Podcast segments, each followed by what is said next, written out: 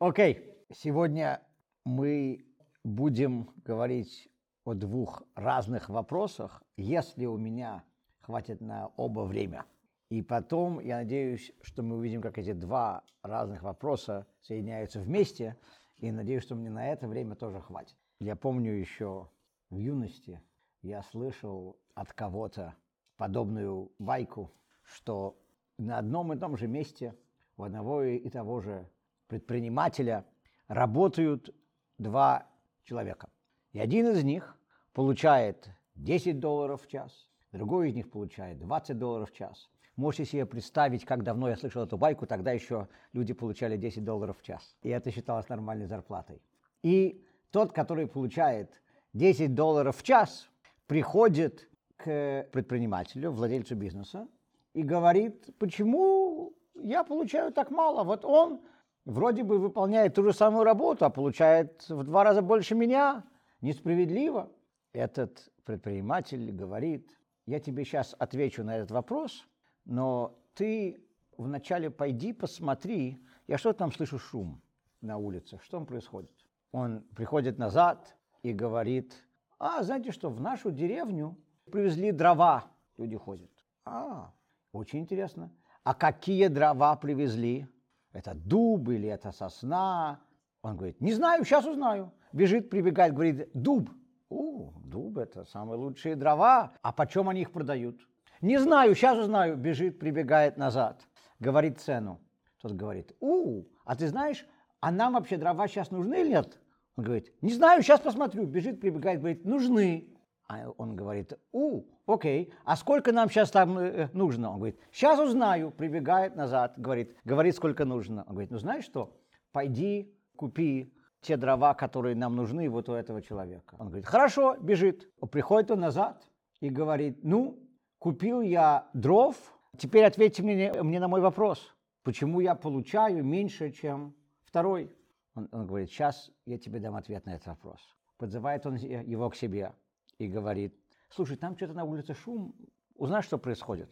Он уходит, приходит назад и говорит, там привезли дрова, хорошие дрова из дуба, и они по столько-то, столько-то, и мы последний раз закупали дрова уже довольно давно, так что я думаю, нам стоит купить. Хозяин говорит, вот теперь ты видишь, почему он получает 20 долларов в час, а ты 10. И эта история вроде бы нам объясняет, много непонятного в истории с нашим праотцом Йосифом. Потому что вся история с Йосифом кажется немного непонятной. Йосиф приходит к фараону, потому что у фараона был сон, были сны, которые никто не мог разгадать. И Йосиф рассказывает ему интерпретацию снов. И фараон говорит, что ему нравится эта интерпретация, это правильная интерпретация, и он поставит Иосифа во главе всего королевства для того, чтобы решать те проблемы, которые Иосиф предсказал с годами голода, которые будут после сытых, плодородных годов. И на самом деле непонятно. Во-первых, интерпретация, которую Иосиф дал, вроде бы другие люди тоже могли до нее додуматься. Это не была такая странная, тяжелая интерпретация. До этого, как нам комментаторы говорят, к фараону приходили и говорили, что то, что ему приснилось, семь коров, которые сытые, семь коров, которые худые, и, и худые коровы кушают сытые коровы, потом то же самое с колосьями, второй сон. Они Ему говорили, что ты родишь семь дочерей, и семь дочерей у тебя помрут, и так далее. На самом деле, если сон говорит о сытых или худощавых коровах, и сон говорит о колосьях, то можно было бы додуматься, что здесь говорится о чем-то связанном с едой. Причем здесь дочери? Кроме этого, эти колосья и, и коровы выходят из Нила – Нил – это источник пропитания для всего Египта. Так что было очевидно, что это связано с пропитанием. Почему эти другие колдуны, которых призвал фараон, не догадались до этого? И когда Иосиф говорит эту интерпретацию. Странно, что он не только интерпретирует сон, а он еще тут же начинает давать фараону советы. Его не спросили советов, его спросили, как можно объяснить этот сон. А он тут же начинает давать фараону указания. Теперь мы хорошо понимаем, что Иосиф был настоящим евреем, потому что вы знаете, что если ты здесь, в Америке, на перекрестке у кого-нибудь спросишь, как пройти куда-то, они тебе скажут, как куда пройти. Если ты в Израиле идешь по улице, и ты спросишь у кого-нибудь, как пройти в такое-то место, тебе начнут объяснять, почему тебе нужно идти не в это место, а в другое, и почему тебе нужно спешить, потому что э, оно сейчас закроется, и вообще лучше идти даже не туда, а в другом, а совершенно в другом городе, там будет еще лучше. Это одна из характеристик нашего брата, евреев. Фараон вдруг получает массу советов от Иосифа. Но на самом деле это и было то, что заставило фараона думать, что Иосиф действительно правильно интерпретирует сон и поставить его во главе всей операции по спасению Египта. Потому что он не только интерпретировал сон, а также говорил, как избавиться от проблемы, как решить проблему, которая описана в этом сне. То есть, иными словами, Йозефу задали вопрос. Мне что-то приснилось. Не знаю, что это значит. Подскажи. Меня это беспокоит. Вместо того, чтобы просто сообщать факты, рассказывать историю, Йосеф начинает говорить фараону, что у нас будут большие проблемы, и ты для того, чтобы решить эти проблемы, ты сейчас должен делать так-то, так-то и так-то. И почему же Йосеф набрался такого нахальства, чтобы давать фараону советы. Молодой парень только что пришел из тюрьмы. Он никто. А до тюрьмы он был рабом в доме жреца. Он вообще никто, без рода. Его вытащили из тюрьмы, привели к фараону, и он дает советы. Ха, нашелся умный. Это было очень смелым поступком стороны Иосифа. Почему Иосиф это делал? Потому что он был уверен, что если человек что-то видит, это значит, что ему это подсказывается Богом для какой-то причины. Все, что ты видишь, Бог тебе посылает по чему-то. Просто так мы не оказываемся свидетелем никаких происшествий. Либо тебе нужно из этого выучить какой-то урок для себя, то есть, иными словами, то, что ты видишь, дается, чтобы помочь тебе, либо ты должен помочь ситуации, которую ты наблюдаешь, помочь другому человеку, который перед тобой. То есть то, что ты видишь, тебе дается для того, чтобы ты помог кому-то другому. И Иосиф понимает, что если его вытащили из тюрьмы и привели к фараону, значит, это должно быть ради чего-то, он сам понимает, что в этом есть какая-то причина свыше. И если фараон вдруг видит такой сон, и фараон – это человек, отвечающий за всю страну, значит, есть какой-то урок, который фараон должен из этого извлечь. И с этой уверенностью Иосиф подходит к всей ситуации. И когда ты знаешь, что из всего, что ты видишь, из всего, что тебе рассказывают, что другие люди видят, нужно извлечь какой-то урок. Теперь мы понимаем, почему Йосиф так себя повел. Очень хороший вопрос. Я вам, может, говорил, что как-то еврей прибегает к Равину и говорит, Ребе, я не знаю, мне приснился такой ужасный сон. Ужасный сон, просто даже страшно сказать, что мне приснилось. А что такое, что, что вам приснилось? Говорит этот парень Равину, мне приснился ужасный сон, мне вдруг приснилось, что Бог умер. Равин говорит, ну, смотри, Обычно вообще нам снится э, днем, э, нам снится ночью то, о чем мы думаем в течение дня. Если ты в течение дня о чем-то много думаешь, тебе это будет сниться ночью. Поэтому что такое произошло, и поэтому тебе это приснилось ночью. Парень говорит Равину, нет, я знаю, что люди так говорят, но в моей ситуации это не может быть так, потому что я о Боге уже, уже пару лет не думал. Так вот, значит, смотрите, у каждого сна есть какая-то причина. Вопрос в том, можем ли мы эту причину понять. Дано ли нам ее понять. К сожалению, у таких людей, как мы с вами, чаще всего нам эту причину понять не дано. Но человек, как Йосиф, может ее понять. И Йосиф подходит именно с таким взглядом ко всей ситуации. История, которую вы, может быть, уже слышали, я извиняюсь, если я повторяюсь, но она очень важна, и ее стоит услышать еще раз. Ребецин, ребецин Хая-Мушка, жена Рэбби, как-то ехала по Eastern Parkway в Бруклине в машине и вел ее э, машину секретарь Рэбби Беньямин Клайн, Раби Беньямин Клайн. И они ехали, и вдруг они видят, что Eastern Parkway закрыт. Что-то произошло. И им нужно ехать в объезд. Э, едут они в объезд по маленьким улочкам. И на одной из, этой, э, из этих маленьких улочек они видят большое столпотворение, что происходит, полиция.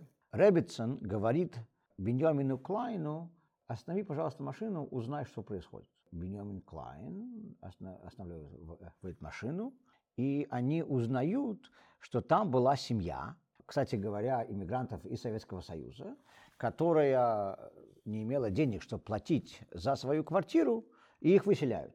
И они уже вот прямо сейчас выносили всю мебель. Рэббитсон спрашивает у Бенjamина Клайна, говорит, спроси, пожалуйста, у них, сколько задолжали они за свою квартиру. Им говорят, они задолжали 420 долларов. В те годы это, это была большая сумма денег. И Рэббитсон говорит сразу, если они получат эту сумму сейчас, 420 долларов, вернут ли они всю мебель назад квартиру? Узнайте, пожалуйста. Беньямин спрашивает. И шериф говорит, да, если мы, сейчас получим эту сумму денег, то я прикажу, чтобы они поставили всю мебель назад, назад как она и была. Рэббисон достает свою чековую книжку, выписывает чек на 420 долларов и говорит Бенямину Клайну, дай чек и уезжай быстрее, пока семья не видит, кто дал эти деньги. Они дали чек, они отъехали. Рэббитсон за углом сказала ему остановиться, она хотела увидеть, что они начали заносить мебель назад. Они начали заносить мебель, мебель назад, и они отъехали. Потом, когда они уже ехали дальше, Рабби Клайн спрашивает у ребецин в Бруклине, наверное, сотни семей, которых выселяют каждый день. И наверняка, если мы будем пытаться помочь каждой из них, у вас денег на вашем счету не хватит.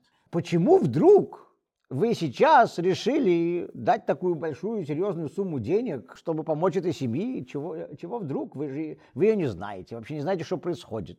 Вы не знаете, почему они задолжали. Ребецин сказала, мой отец, то есть предыдущий Любавичский Рэбби, мой отец всегда говорил, что если происходит что-то необычное, на то должна быть причина, и тебе нужно наблюдать и искать, почему это произошло. Она говорит, Eastern Parkway перекрыто. Бывает очень редко. Я в жизни до этого вообще не видела, чтобы Eastern Parkway был перекрыт. Если нам вдруг пришлось ехать в объезд по маленьким улочкам, я сразу поняла, что есть какая-то причина, почему мы здесь оказываемся. И я искала. Когда я увидела, что есть какое-то происшествие, я поняла, что Бог послал нас сюда, чтобы мы помогли им. И вот это и есть еврейский подход, и это был тот подход, который спас Иосифа и спас всю страну Египет, и спас потом всех евреев, братьев Иосифа и его отца.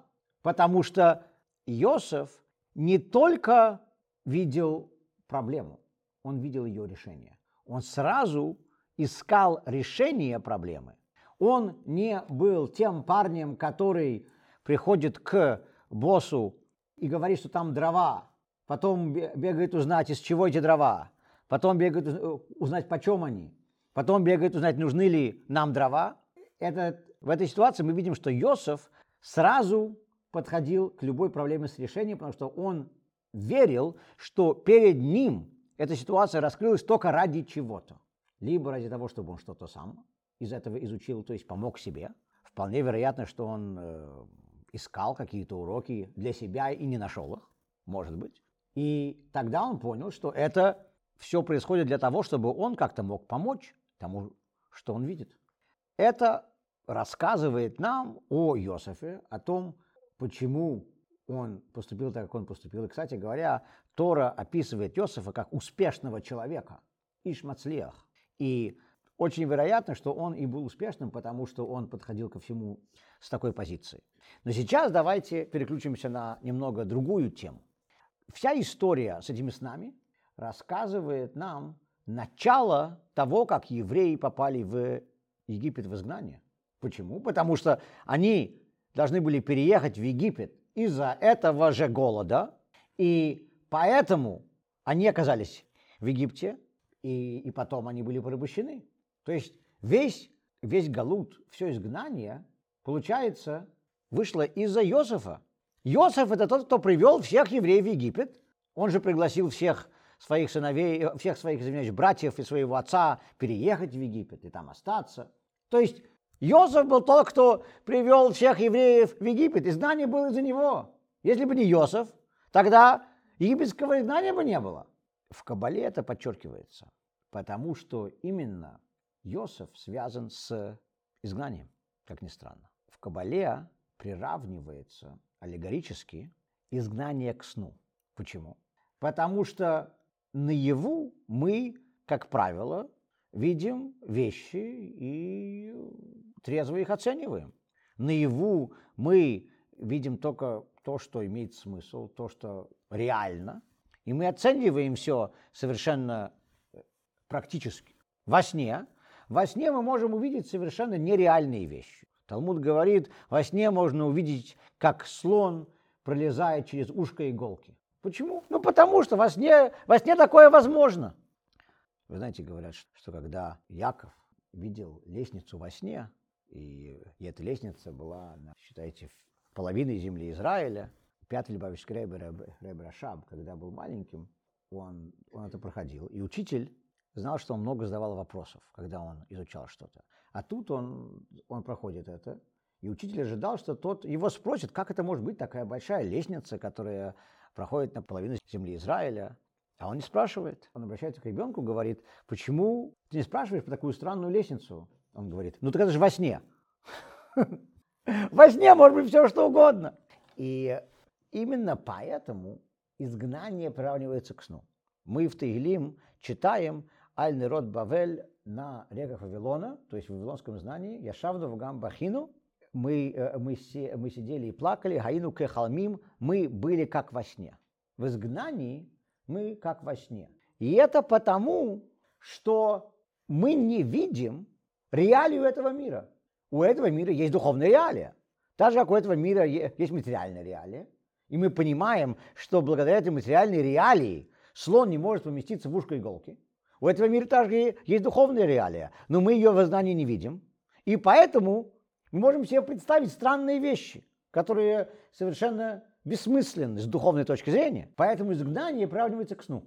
Мы с духовной точки зрения спим сейчас, потому что мы не оцениваем ситуацию трезво. Что же происходит у человека, когда он спит? Давайте подумаем.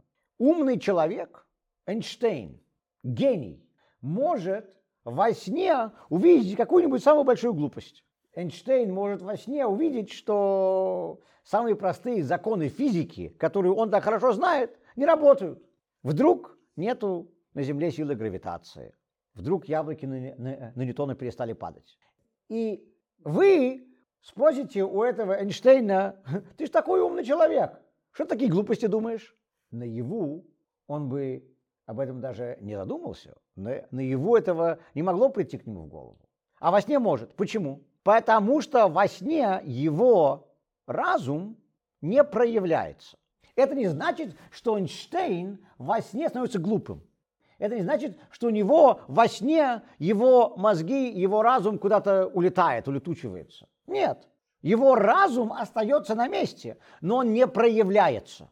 Изгнание – это есть сон, в Кабале говорится, потому что в момент изгнания божественная сила не проявляется в этом мире. Она есть, она просто не проявляется воочию. Божественность в этом мире не видна нам. Так же, как ум человека во сне. Так же, как во сне человеку может прийти совершенно глупая идея, может прийти совершенно гениальная идея. Так вот, мы видим, что человек, который спит, его разум есть, но он просто не проявляется.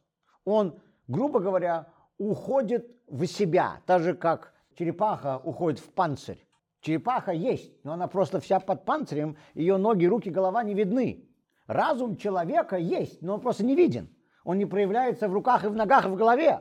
Божественность в этом мире должна быть постоянно. Если божественности здесь не будет, то этот мир не сможет существовать. Но она просто не проявляется. Поэтому мы сейчас оказались с вами в изгнании. Она не проявляется для нас. Она не видна нам. Она есть, она просто нам не видна. Так же, как разум человека во сне есть, он просто не виден никому. Во сне Эйнштейн ведет себя так же, как самый тупой безграмотный дворник. Почему? Оба храпят, совершенно верно. Теперь, мы знаем, что когда Бог сотворил этот мир, Он сотворил в этом мире духовную систему, внутри которой мы живем. В этом мире есть так же, как физические правила, законы физики, можете спросить у Эйнштейна или у Менделеева о законах химии и так далее. Это все физические правила. Есть духовные правила. Это духовная система, так же как физическая система, параллельно ей существует духовная система. Эта система создана Богом, и мир управляется согласно этой системе. По этой системе есть причинно-следственная связь. Так же как в физике или в химии есть причинно-следственная связь. Если я смешаю два элемента, этот элемент и этот элемент, то получится огонь или взрыв или что-то произойдет. Если я приложу силу к какому-то предмету, то этот предмет будет двигаться, если эта сила будет достаточно сильной. То есть это все законы причинно-следственной связи. В духовном мире тоже есть причинно-следственная связь. Если я делаю это, то будет это. Если человек выполняет митцву, он должен за это быть награжден. Если человек грешит, он за это должен быть наказан, потому что этот грех должен быть им исправлен. Но в этом мире мы сейчас это не видим. Почему? По той же самой причине. Потому что эта система не проявляется. Она не проявляется потому, что так же как разум человека не проявляется в его действиях или в его мыслях во сне, божественность не проявляется в этой системе. То есть система создана Богом. Бог сам выше этой системы. Он сейчас руководит этим миром с точки, с уровня, который выше этой системы. Представьте себе, что вы работаете на большом предприятии, и в этом предприятии есть несколько уровней менеджмента, и вам полагается определенная оплата за определенные действия, бонусы и так далее. Если вы не выполняете то, что полагается, то наоборот, вы идете в минус. И вот по этой системе, например, вы не должны были в этом месяце получить бонус. Кто создал всю эту систему бонусов и награды, зарплаты? Босс. Он ее создал. Он ей подчиняется? Нет, он ей не подчиняется. Все остальные ей подчиняются. Но он ее создал, он выше этой системы. Этот босс может прийти к вам и дать вам все равно бонус. Менеджер это не может сделать ни на одном уровне. А босс может э, дать вам бонус. Знаете что? Босс может также изъять из вашей зарплаты деньги. Сказать, знаете что, мы сейчас вам урезаем зарплату. Менеджер это не может сделать. А босс скажет, почему? Не почему, я так решил. Все. Вы, вы можете на него обидеться и уйти из этой компании. Это ваше право. Но босс может решить все, что он хочет. Система есть, но он создал эту систему. Он выше этой системы, он ей не подчиняется. Бог создал духовную систему, но он сам выше нее. Эта система видна, как она работает, когда все в порядке с духовной точки зрения, мы не в изгнании, мы не во сне. А во сне эта система не работает. Так же, как законы физики в моем сознании не работают во сне. Так же и духовные законы не работают во сне. Я их не вижу. В моем понимании они, они не работают. И поэтому мы получаем все, что мы получаем, напрямую от босса, без этой системы. То есть, иными словами, у меня, когда я работаю в этой компании, если я скажу то, что я сейчас объяснил другими словами, я работаю в этой компании.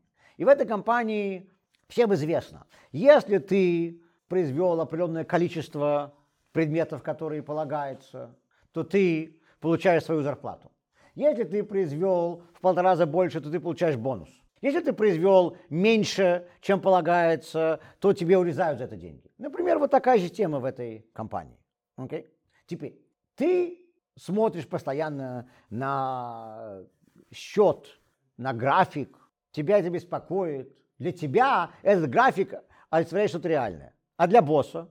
Для босса ты произвел, не произвел, он тебе может платить, как он хочет все равно. Он не подчиняется этой системе. Для него эти цифры значат что-то только потому, что он решил, что они что-то значат. Он мог бы создать всю систему по-другому. Он мог бы дать вам квоту больше, меньше. Он мог бы сказать, что вообще все получают одну и ту же зарплату вне зависимости от того, сколько они производят. Вот как Илон Маск все время говорит, что в Тесла ни один продавец, продающий его машины, не получает никакие, никакие комиссионные. Они все на зарплате, которая приравнивает всех. Почему? Это его система, он видит в этой системе какие-то преимущества. Это его система. Все. Продавай, не продавай, получаешь одни и те же деньги. Так он верит, что так лучше люди работают, потому что это заставляет покупателей доверять продавцам больше и говорить правду, потому что их зарплата не зависит от того, продадут они тебе сейчас машину или нет. Опять же, я не Илон Маск, и я, в отличие от Йосефа, который давал советы фараону, я Илону Маску советы давать не буду. И босс создал эту систему.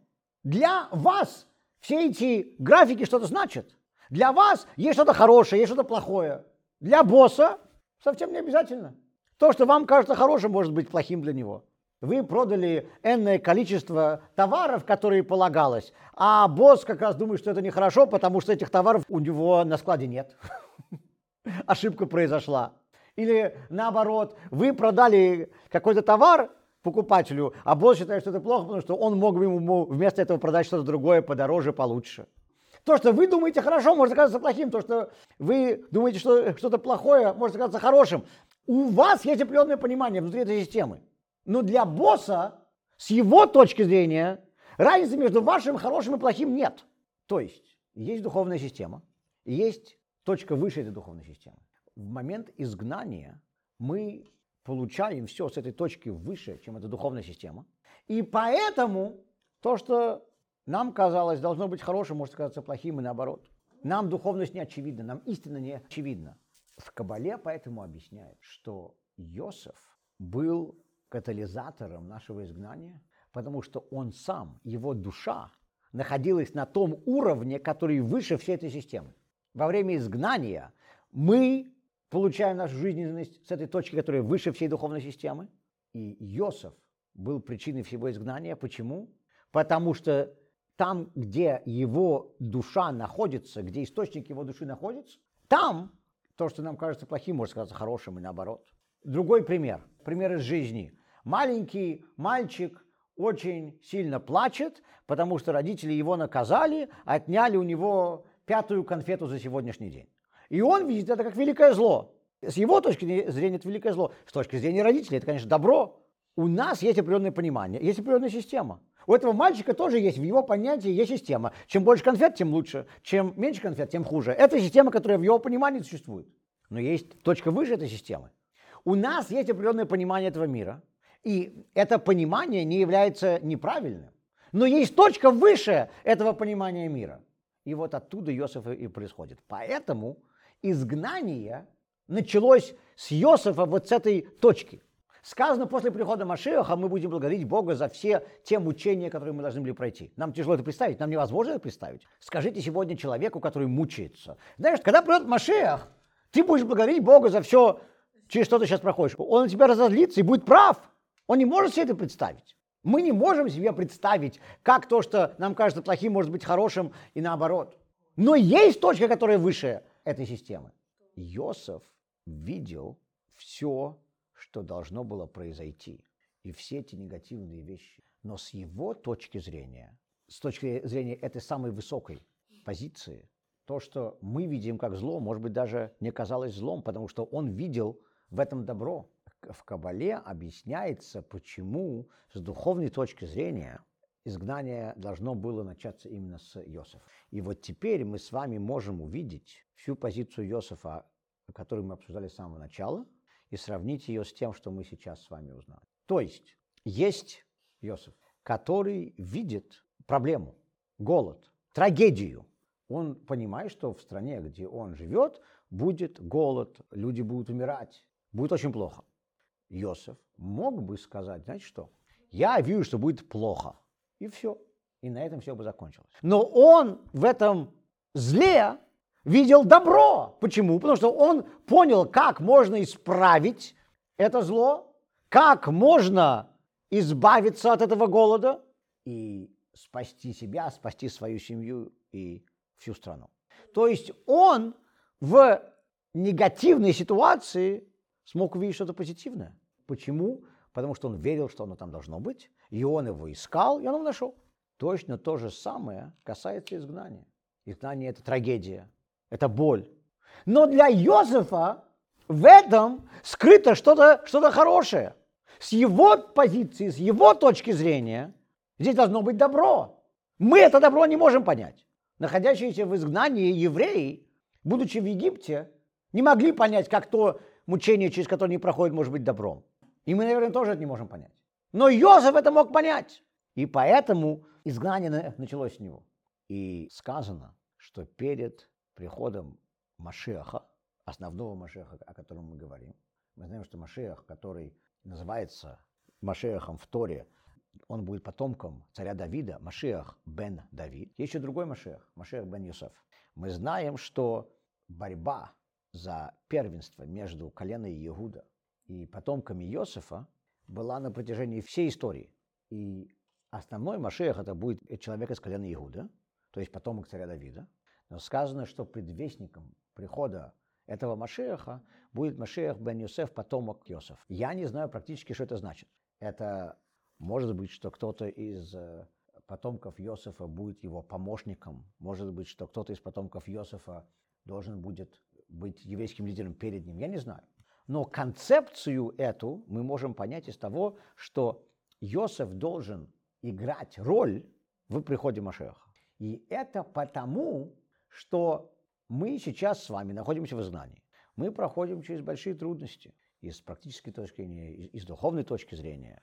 У нас много чего непонятного, много вопросов, намного больше вопросов, чем ответов.